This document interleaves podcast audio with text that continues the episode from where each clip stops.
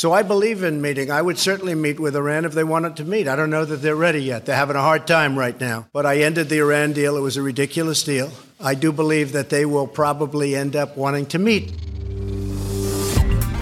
Das Handelsblatt Morning Briefing von Hans-Jürgen Jakobs. Guten Morgen allerseits. Seit Mitternacht mischen sich die USA in die Angelegenheiten eines anderen Landes ein, zwecks Destabilisierung.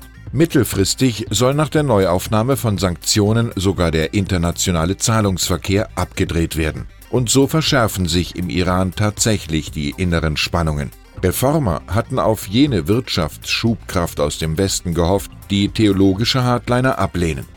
Die USA wollten das Volk spalten, glaubt Präsident Hassan Rouhani.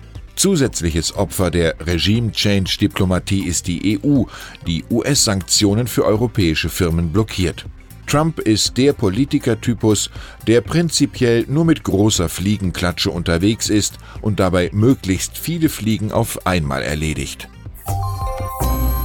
So weihevoll ist Angela Merkel lange nicht mehr gelobt worden, schon gar nicht in Deutschland, wo es derzeit Moorhuhn-Abschusspunkte für Kanzlerin-Bashing zu geben scheint.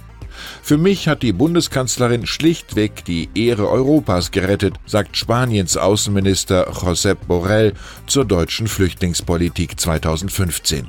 Dafür rügt der Sozialist im Handelsblatt-Interview Italiens brutale Abschottungspolitik.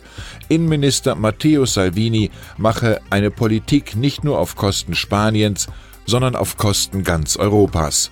Spaniens Lösungsvorschlag sieht eine Art europäisch-afrikanisches Erasmus für den Nachwuchs aus Afrika vor. Der beste Mitarbeiter des Jahres beim Bundeskriminalamt in Wiesbaden ist von Beruf Staatstrojaner und legt beim Entschlüsseln von Nachrichten auf Messenger-Diensten wie WhatsApp neuerdings größten Fleiß zutage. Offenbar will er dank Pflichterfüllung weiter zum Großaufgebot der digitalen Überwachung in Deutschland zählen. Hier profitiert sich auch der ansonsten mittlerweile ziemlich entzauberte Verfassungsschutz. Er verschickte im ersten Halbjahr mehr als 103.000 stille SMS zur Ortung von Handys, fast doppelt so viele wie vor vier Jahren. In all den Diskussionen über Genderkapitalismus hatte Indra Nui den unschätzbaren Vorteil, einfach im Amt zu sein und den Pepsi-Konzern in eine neue, zuckerarme Zeit zu bringen. 24 Jahre war die gebürtige Inderin in dem Getränkeladen, zwölf davon an der Spitze, die erste Ausländerin ganz oben in der US-Wirtschaft. Die ewige Rebellin Neu gab dem Affen Zucker, aber nun will sie nicht mehr und räumt den Schreibtisch für Oldtimer Ramon Laguarta 54. Der Mann ist seit 22 Jahren bei Pepsi und widerlegt die These, dass man heutzutage ein digitaler Nomade sein muss, um Erfolg zu haben. Eine große Big Data Achse planen Facebook und wichtige US-Banken. Man will künftig Daten im großen Stil austauschen.